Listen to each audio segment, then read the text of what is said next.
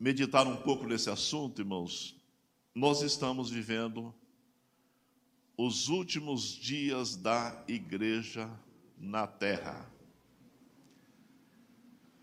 Não tenham dúvida, não fique pensando que outra coisa acontecerá, porque essa é a realidade. Estamos vivendo os últimos dias da igreja na terra. Todos os acontecimentos levam para isso. Mostra essa realidade. E o que mais nós ouvimos agora na, em questão política, não estou falando aqui de uma política local, de uma política estadual, estou falando na, em relação ao mundo, é que o mundo precisa de uma liderança única, de alguém forte que possa resolver as coisas que estão acontecendo. Ouvi de uma liderança grande do mundo aí, dizendo que da forma que está, não há como fazer, porque cada um pensa de um jeito. Né? Há um governo que tem uma ideia, ele estava falando de economia. Ele estava falando é, da erradicação da pobreza, das questões sociais.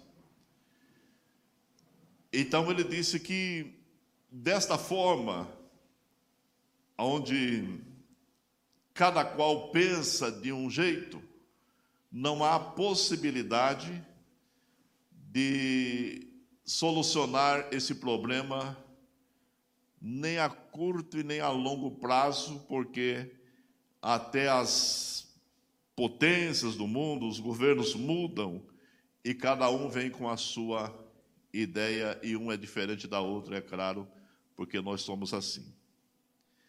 Mas, meus irmãos, a Bíblia Sagrada, a palavra de Deus, ela nos orienta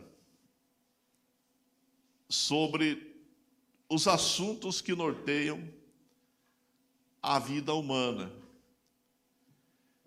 É, como nós devemos proceder. E aqui está um assunto que mostra que, de fato, o mundo terá a oportunidade, a oportunidade de ter esse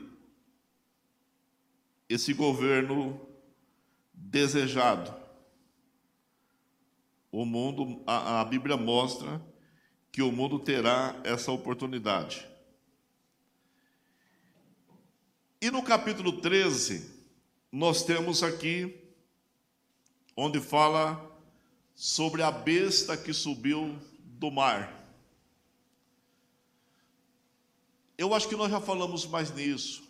Quando nós éramos, quando eu era criança ainda, eu lembro que a gente ia nos cultos e lá dificilmente não tivesse uma semana que o pastor não tocasse nesse assunto, não falasse da volta de Jesus, da tribulação, grande tribulação, era muito difícil a gente não ouvir. Acontece que naquele momento, é, pouco se entendia sobre o assunto e hoje nós melhoramos um pouquinho, mas também quanto à questão do, do entendimento desse assunto ainda é pequena.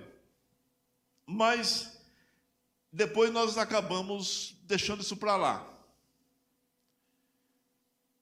Mas diante os fatos, diante os fatos, é, eu quero junto com os irmãos, estudar aqui esses versículos. Embora no período da pandemia, lá no início, eu tenha falado sobre as características do anticristo, mas não cheguei a entrar no assunto como nós entraremos agora. Primeira coisa que nós devemos, analisar aí: quem está tendo a visão? É João. Lá no capítulo 4 de Apocalipse, mostra o apóstolo João sendo arrebatado. sendo arrebatado. E a partir do capítulo 4, ora ele está no céu, ora ele está num outro lugar. Aqui no nosso texto, na nossa versão corrigida, diz, disse ele que estava sobre a areia do mar. Em outras traduções, em outras traduções, é, não está escrito isso. Como, por exemplo, na King James de estudo, está dizendo que então observei que emergiu do mar uma besta. E aí não se refere que ele estava à beira ou na areia do mar, ou na praia, em qualquer lugar próximo ao mar. Bom, mas de qualquer forma, é ele que está tendo a visão. E ele vê que levanta, sai do mar, não é? Diz aí: E pus-me sobre a areia do mar e vi subir do mar. E vi subir do mar uma besta que tinha sete cabeças, dez chifres, e sobre os chifres dez diademas, e sobre as cabeças um nome de blasfêmia. Então, ele viu subir do mar uma besta. Isso é bastante significativo. Nós não podemos interpretar aqui diferente, porque é, em todos os estudos já feitos, nós vemos aí que trata de uma pessoa que surgirá entre as nações. O mar aí é um símbolo de nações, das nações do mundo. E essa besta que surgirá aí, os estudiosos interpretam isso aí como um sistema de governo que se levantará nos últimos dias. E a palavra grega que se traduz aí por besta, que é a palavra teiron, e que, terion, e que vem também da palavra tera, que significa um animal selvagem de caça. Um animal selvagem de caça. Então, alguns afirmam que esse nome em si é um sistema político, econômico anti-Deus. Anti-Deus. É, a besta que sobe do mar é um sistema de governo, como eu já disse, que se apresentará para resolver os problemas do mundo, o mundo hoje globalizado. E é possível, irmãos, ouvirmos aqui e ali governos se interferirem em problemas de outras nações, que não seja a deles. E isto leva ao que está proposto para os últimos dias: um sistema único de governo. Acontece, irmãos, e aí isso é bom a gente analisar, é que quando isso acontecer, a igreja do Senhor Jesus Cristo já foi arrebatada. Esse governo, embora alguns não concordem, mas esse governo, ele se dá assim que a igreja sair daqui. Se, se na nossa visão, no nosso entendimento, esse governo se aproxima, e parece que vai já daqui a pouco acontecer, significa que nós temos que estar pronto para subirmos no arrebatamento da igreja, porque o arrebatamento da igreja acontece antes. Então é aqui que eu estou colocando porque a gente ouve muito as coisas, até crentes às vezes dizerem certas coisas que eles não têm noção do que estão dizendo. Porque às vezes alguns podem imaginar, mas olha, para isso acontecer tem que acontecer isso, aí nós seremos mais felizes. Nós só seremos felizes se nós permanecermos fiéis a Deus, continuarmos servindo ao Senhor com alegria subimos no arrebatamento da igreja, porque esse governo ele não será bom. Né? Ele será um governo totalmente diabólico, como nós vamos ver. Bom, mas acontece que é um governo nos últimos dias. Capítulo 13, versículo 8, diz assim: E adoraram a todos os que habitam sobre a terra, esses cujos nomes não estão escritos no livro da vida e do Cordeiro, que foi morto desde a fundação do mundo. Eu vou ler alguns versículos agora para mostrar para os irmãos que esse sistema de governo existirá. Ele não existe, mas existirá. Capítulo 17 de Apocalipse, versículo 8. 17 e 8. Diz assim: A besta que viste foi e já não é, e há de subir do abismo. Se vai subir do abismo, é coisa boa, né? E há de subir do abismo e irá à perdição.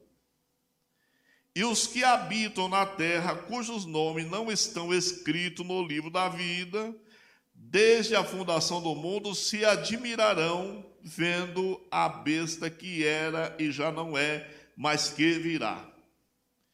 Veja, irmãos, que é, aqui é um conjunto de coisas ruins, né?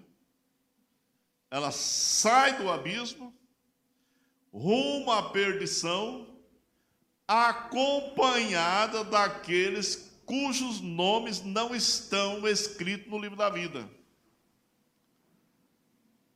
Mas vamos ler mais um versículo. Segunda carta de Paulo aos Tessalonicenses, capítulo 2. Paulo é, é o homem que mais revelação a respeito desse assunto teve. Capítulo 2, versículo 3 a 6, segunda carta. Disse ele assim: vamos dar uma olhadinha aqui. Ninguém de maneira alguma vos engane, porque não será assim, sem que antes venha a apostasia. O que é apostasia, irmão? Apostasia é afastamento de Deus. E nesse caso aqui, um afastamento total. É o povo ante Deus, que tudo que fala de Deus, para eles não é bom e se manifeste o homem do pecado, o filho da perdição. Então, Paulo, ele diz que esse cidadão que vai ter esse poder é o homem do pecado, filho da perdição, o qual se opõe e se levanta contra tudo que se chama Deus ou se adora, de sorte que se assentará como Deus no templo de Deus, querendo parecer Deus. Querendo parecer Deus. Não vos lembrais de que estas coisas vos dizia quando ainda estava convosco? E agora vós sabeis que o que, que o detém, para que o seu próprio tempo seja manifestado.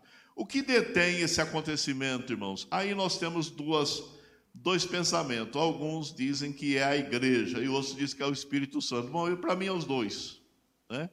A ação do Espírito Santo na igreja, a igreja cheia do Espírito Santo, ou a igreja é, fazendo a obra do Espírito Santo, detém, detém que esse tipo de governo seja instalado.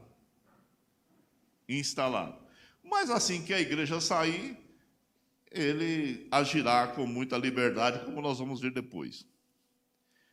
E o mar aí, que está no texto, representa todas as nações do mundo que se dobrará ao perverso governo do fim.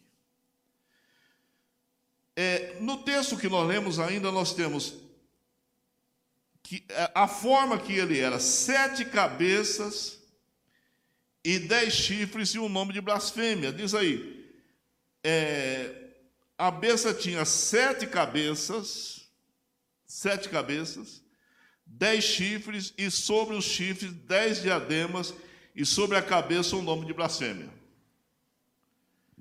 Aqui vai, vai mostrando a forma que será esse governo. Um sistema, a princípio, irmãos, aparentemente perfeito.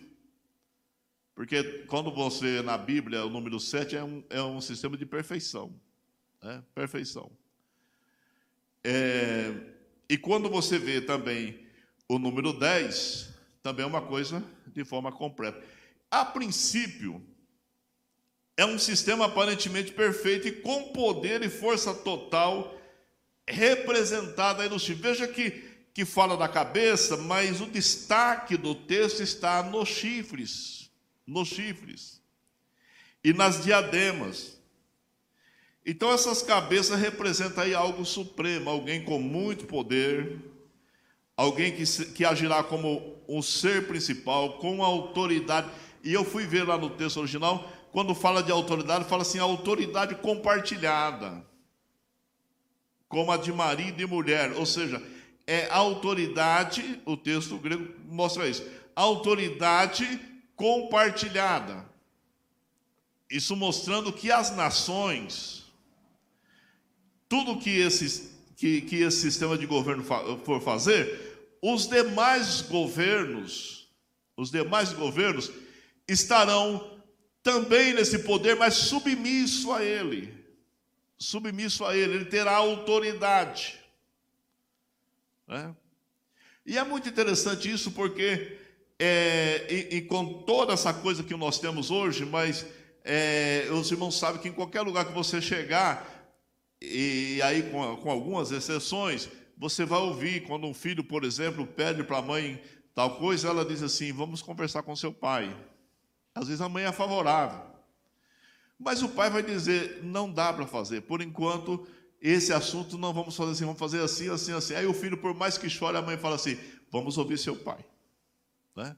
Vamos estar com seu pai. Quer dizer, a princípio ela estava a favor, mas depois ela estará submissa à, à voz do marido. E é nesse sentido que será a autoridade dele. Ele será tão sagaz que é, ninguém se rebelará contra ele. Ninguém se rebelará contra ele pela forma de ação e pela sua perspicácia. É, as, os demais comandantes de nações serão é, terão a sua autoridade até que até que a, a, a, a ideia dele apareça e ela será prevalente. Então, por isso, é, é que, é que esse, esse texto dá muita ênfase a isso. Mas firmado é nele, né? compartilhado, mas ele é o, o cabeça, ele que manda.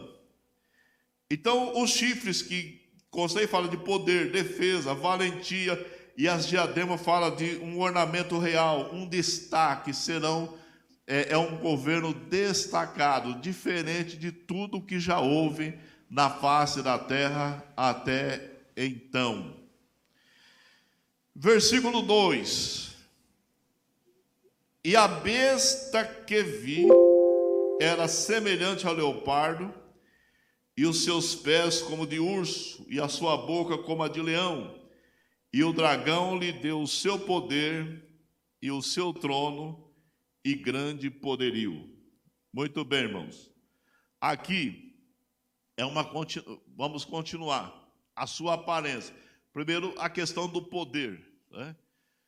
É a questão abstrata, vamos colocar assim, que, que está dentro dele.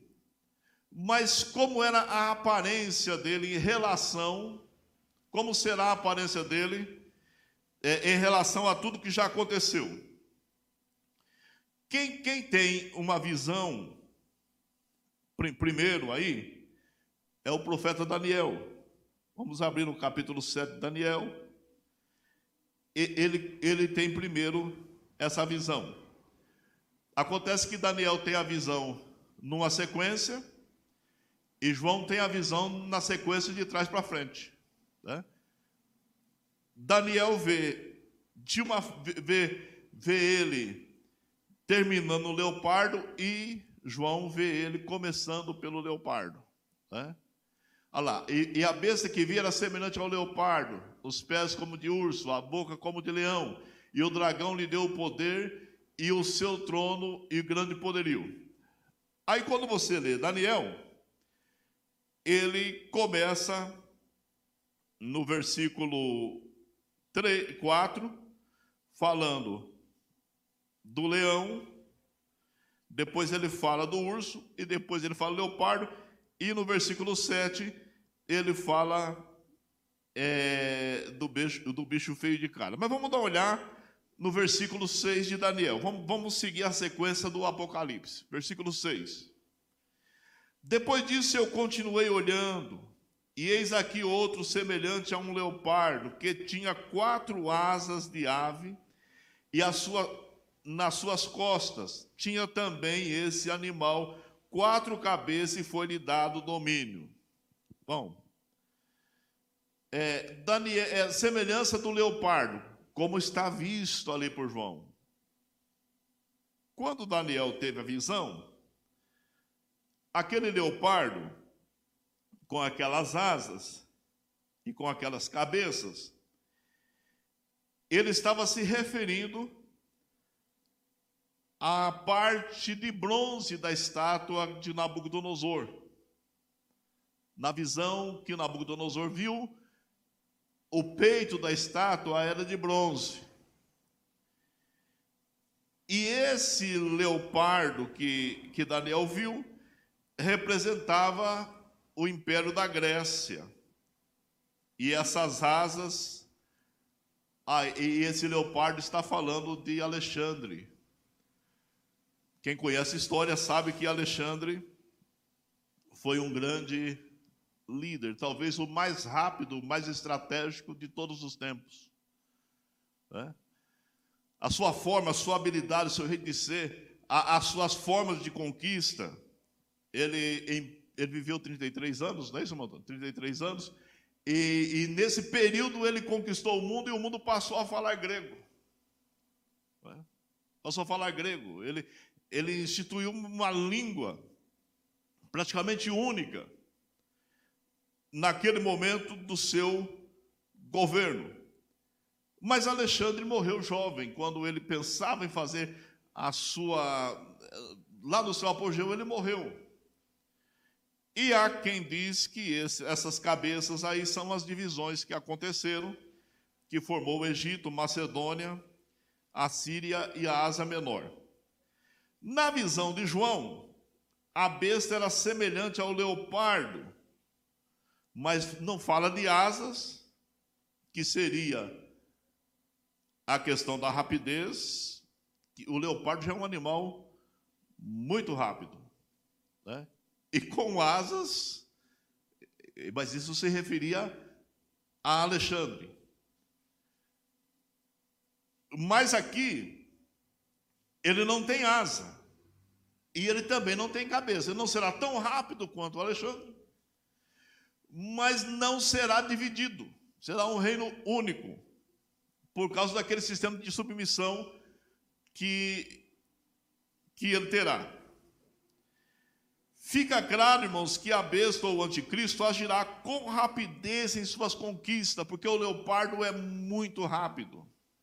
Né? E ele é um dos felinos de maior astucidade. Ele, ele, ele consegue andar, eu já li sobre isso, que ele consegue andar em cima de palha, de folhas, é, sem fazer barulho. E tem uma rapidez incrível. E, e é astucioso. Né? Astucioso. Segunda coisa, versículos, no versículo, diz que os pés da besta é como de urso. Primeiro, semelhante ao leopardo, com os pés semelhante ao de urso. Aí nós vamos para o versículo 5 de Daniel, capítulo 7, diz aqui: Continuei olhando, eis aqui o segundo animal, semelhante a um urso, o qual levantou de um lado, tendo na boca três costelas entre os seus dentes, e foi-lhe dito assim: Levanta-te, devora muita carne. Esse urso que Daniel viu, que tinha três costelas entre os dentes, seria uma, uma, uma representação aí do, da parte da prata, da, da, da estátua, né? eu falei peito lá, mas é lá o, o ventre, da prata, onde está o peito da estátua. E esse reino é o reino da Pérsia. E ele teve ele conquistou Babilônia, que é uma das costelas aí, Lídia, e o Egito, são as três costelas que estão em sua boca. Irmãos, mas a questão do urso. Por que, que João viu os pés como urso? O urso, aparentemente, ele é inofensivo. Não é? Ele é até bonito de ver. Quando você vai no zoológico ver urso, parece que ele parece que não tem maldade nele. Tanto é que as pessoas fizeram aqueles. É, como é que chama? De urso, aqueles ursinho de pelúcia, né, aquele negócio. Eles dão um nome naquilo. Tanto é que fizeram que as pessoas têm em suas casas, assim, no sofá, né? Tem criança que gosta de ursinho, porque parece que ele é inofensivo. Parece que ele, a gente vê ele lá pastando lá, e parece que ele não faz mal a ninguém. Não é assim? Uma das características de sua natureza é: ele não é um ser gregário. Dificilmente nós vamos ver um bando de urso, um pastando ao lado do outro ou andando ao lado do outro. Muito difícil. E dificilmente nós vamos ver ele com outro animal. Dificilmente. Né? E o seu maior poder estão de fato nas pernas, quando ele fica em pé. Quando ele fica em pé, quando ele se impõe que ele fica em pé, aí ele se torna muito forte. E ele fica de 1,80m, um metro e tanto, e é 500 quilos mais ou menos que ele pesa. 400, 500 quilos, um urso macho aí pesa. E quando ele fica em pé, ele se torna um poderoso monstro. Ele, fica três, quatro vezes maior do que ele é, lá no seu sentido natural, ele ali pastando, ali normal. Então aqui está falando do poderio que esse personagem terá. E fala que a boca da besta é semelhante à boca do leão. Então veja só, ele parece o leopardo, os pés igual de urso e a boca igual boca do leão, semelhante à boca do leão, semelhante. Na visão de Daniel, versículo 4, vamos ler. O primeiro era como leão e tinha asas de águia. E olhei até que foram arrancadas as asas e foi levantado da terra e posto em pé com como um homem e foi-lhe dado o coração de homem. Então, veja só, Todos nós sabemos aí que é, que é a parte da, de ouro da estátua, e essa parte, é, esse leão com asas de águias aí, fala de Nabucodonosor. Nabucodonosor, irmãos, ele tinha uma visão terrível. O profeta Abacuque, é, quando estava orando, um pouco antes lá, que ele faz aquela reclamação, aquela visão que ele tem é, de alguém que vem cobrindo toda a terra com o seu olhar é de Nabucodonosor. É Nabucodonosor que está vindo, é, conquistando poderosamente. É, foi um dos governadores mais famosos. E Nabucodonosor, como rei, foi um dos maiores desafiadores de Deus. Ele sofreu bastante com um moço chamado Daniel, porque o Daniel é, entrou na Babilônia para mostrar para o Nabucodonosor que Deus é Deus e pronto, acabou, né? Nem o nome de Daniel Nabucodonosor conseguiu mudar. Ele mudou, mas nós não, nem lembramos qual era o nome de Daniel lá na Babilônia, porque Daniel não deixou se envolver a isso. Mas Nabucodonosor é o homem que mais desafiou a Deus enquanto, enquanto estava no poder. E é a figura mais antropocêntrica que nós conhecemos, é uma das figuras mais antropocêntricas que nós conhecemos na Bíblia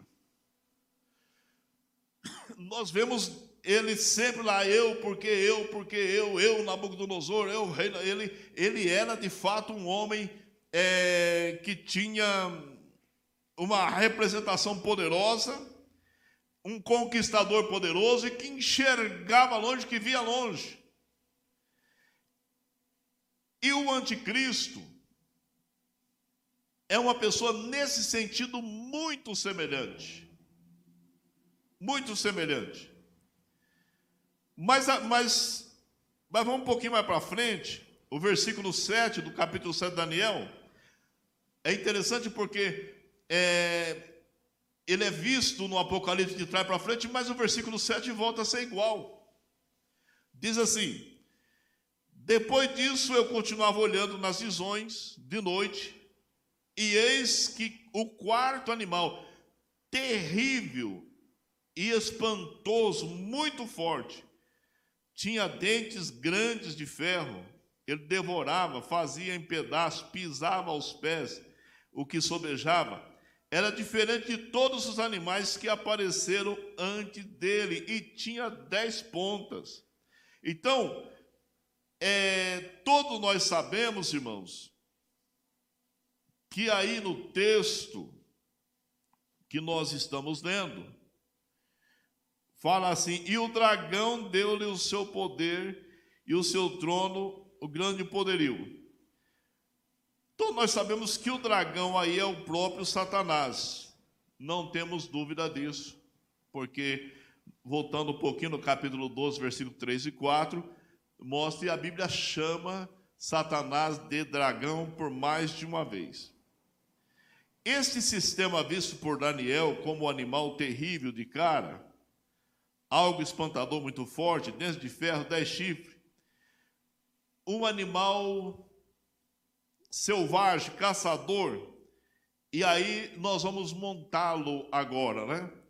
Com aparência de leopardo, andar de leopardo, rapidez de leopardo, é, astúcia de leopardo, pé semelhante ao do urso que fala de firmeza, quando ele fica em pé, ele, ele aguenta, sustenta peso.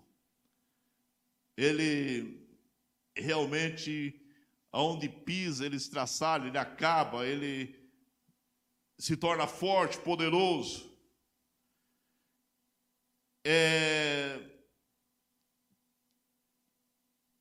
Mostra aqui ainda boca semelhante à do leão, que poderia, então poderíamos definir assim: muito rápido, ágil, forte, esmagador, e a boca triturador de suas presas. O leão, irmãos, ele ele tem um poder, uma força naquelas mandíbulas dele lá, eu não sei quanto agora, mas eu sei que é, quando ele pega, vez quando eu assisto aquilo lá, que ele pega aqueles búfalos, ele pega ali no pescoço e, e ele quebra, ele estraçalha os ossos do animal. Estraçalha os ossos do animal. Acontece que o leão em si, às vezes os búfalos acabam é, ganhando dele, vem um osso e tal. Mas o, o problema aqui é que ele não só tem a boca de leão, os pés que fala da firmeza, da força, da força é, para lutar, para enfrentar, é como de urso. E a rapidez, como do leopardo. Quando Daniel viu aquilo, ele ficou assustado, porque ele queria saber. Deus não lhe revelou, Deus não lhe mostrou. Né? Falou para ele que aquilo era para depois. Mas seria o que? As pernas da estátua, que era de ferro, que é um símbolo poderoso, que foi o assustador Império Romano. O Império Romano desapareceu de forma misteriosa. Nós vimos aqui na, na leitura da, da menina, como é que chama sua menina, irmão? Mariana, no, naquele domingo, que ela fez, ela falou sobre isso, né? que o Império Romano desapareceu assim, um desapareceu primeiro que o outro, é, de forma misteriosa, Agora há um detalhe interessante, interessante, porque essa parte da estátua não se montou ainda, não aconteceu ainda. Então nós tivemos Império Babilônia, cabeça de ouro, que é o leão. Nós tivemos a parte de prata, né? Tivemos a parte de prata que é o, o, o urso, né? É isso? O urso. Tivemos a parte do bronze, que é o leopardo. Tivemos uma parte desse animal indecifrável que Daniel não conseguiu entender, não conseguiu ver, indecifrável que são as pernas. Mas o, detalhe nesta noite que nós vamos dar uma olhadinha para conferir aqui o versículo 2 são os dedos, os artelhos do, da estátua, que é um sistema de governo que não montou ainda. Ele existe na aparência, mas ele nunca existiu é, de forma como ele está na visão. Ele nunca existiu. Por quê, irmãos? Porque a, desaparece o Império Romano, a igreja surge no Império Romano, ele desaparece, a igreja triunfa no Império Romano, a igreja, a igreja faz parte nesse espaço, luta nesse espaço, a igreja sai daqui antes da, monta da, da existência desse governo. E é aqui que está o segredo, irmãos. É, nós não temos data da vinda de Jesus, se ele vai vir o ano que vem, se ele vai vir daqui 10 anos, nós não temos. Mas eu quero dizer aos irmãos que nós estamos aí no apagar das luzes, assim, daqui a pouco tudo termina por aqui e a igreja vai embora. Porque esse sistema vem ainda. O fenômeno aí diz assim, é, é os dedos que chamam a atenção. E, e os irmãos se lembram que eu falei do poder, que é um poder submisso, e você vê isso nos dedos da estátua, nos arteiros da estátua. Que haverá ali um poder dominado, mas diferente, mas submisso. Porque sem os pés não tem acabamento, né? Olha o versículo 40, capítulo 2 de Daniel, versículo 41 a seguir. 41 a seguir. Diz assim: E quanto ao que viste dos pés e dos artelhos, em parte de barro do oleiro e em parte de ferro, isso será um reino dividido, contudo haverá nele alguma coisa de firmeza do ferro, pois que viste o ferro misturado com barro do lodo. E como os artelos eram em parte de ferro e em parte de barro, assim por parte o reino será forte e por parte será frágil. Quanto ao que viste do barro, misturado com barro do ferro misturado com barro de lodo, misturar-se-ão com semente humana, mas não se ligarão um ao outro, e assim como o ferro não se mistura com o barro. Mas nos dias desses reis, o Deus do céu levantará um reino que não será jamais destruído. E esse reino não passará a outro povo, esmiuçará e consumirá todos esses reinos e será estabelecido para sempre. Bom, é, aí você volta no capítulo 13 de Apocalipse, capítulo 17, versículo 2, aí nós vemos o que? Os dedos que chamam a atenção.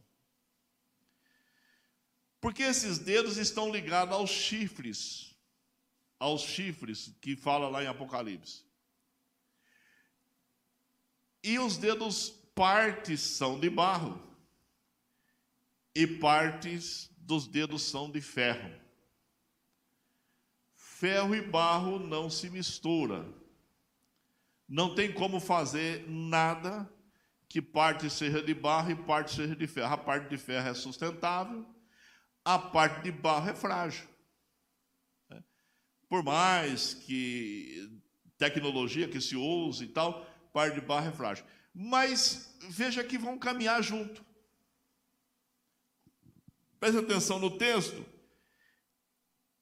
que diz aí que vão, haverá nele alguma coisa de firmeza, vão caminhar junto.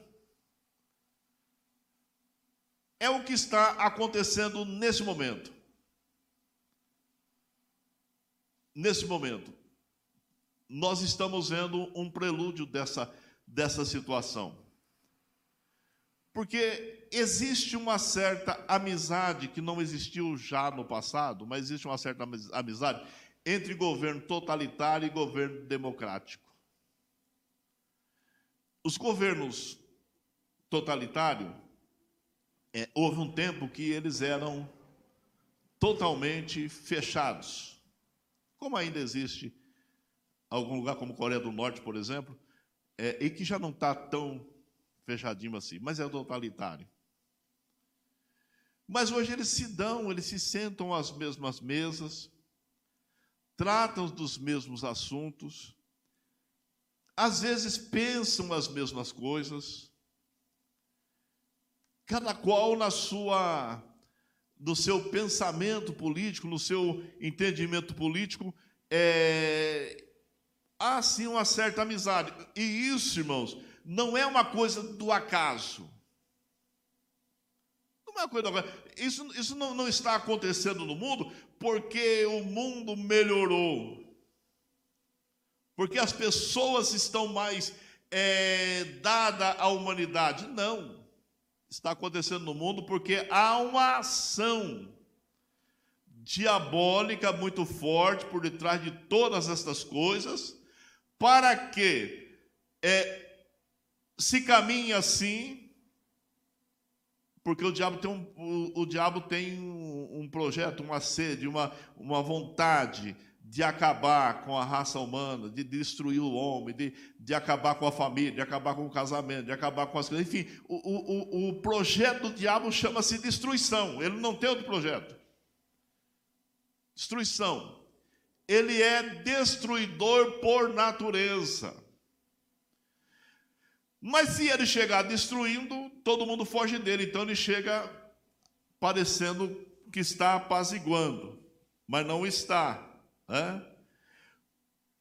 Então, mostra aqui o renascimento de um poder onde se deu o Império Romano. O Império Romano acabou, mas nascerá aí um poder cujo representante sairá daí, será o anticristo. Ah, pastor, mas é o fulano. Eu não sei quem será. Eu, por mais ideia que eu possa ter, por mais que eu possa é, imaginar, é, eu não vou aqui me arriscar, até porque, irmão, ninguém sabe de onde ele será e quem ele será. Ora, eles acham que tem que ser alguém é, mestiço, meio judeu, ora não, não é. Nós não sabemos. E, irmãos, e aquilo que a Bíblia não revela, é bom não ficar tentando é, querer saber, porque a gente pode até formar uma heresia com isso, como algumas pessoas acabam formando, não é? E pega número romano e fica fazendo aquelas contas, e o cara fica mais besta do que a besta que está aí, né? Não é verdade? Ele fica vendendo umas coisas aí, fica mais besta do que a besta que está aí. Mas afinal de contas, irmão, a gente precisa, pelo menos, é, explicar que aquilo que a Bíblia não revela é porque não é para revelar e, e pronto. Né? E eu sempre digo assim: quem quiser saber é só ficar aí. Só permanecer aí na, na rebeldia, no, no, nos pecados, escondido, nas coisas por aí, deixar Jesus vir e ficar aí, pronto. Assim que a igreja sair, já, já vai ele aparecer por aí. Já para a gente parar por aqui, depois eu continuo.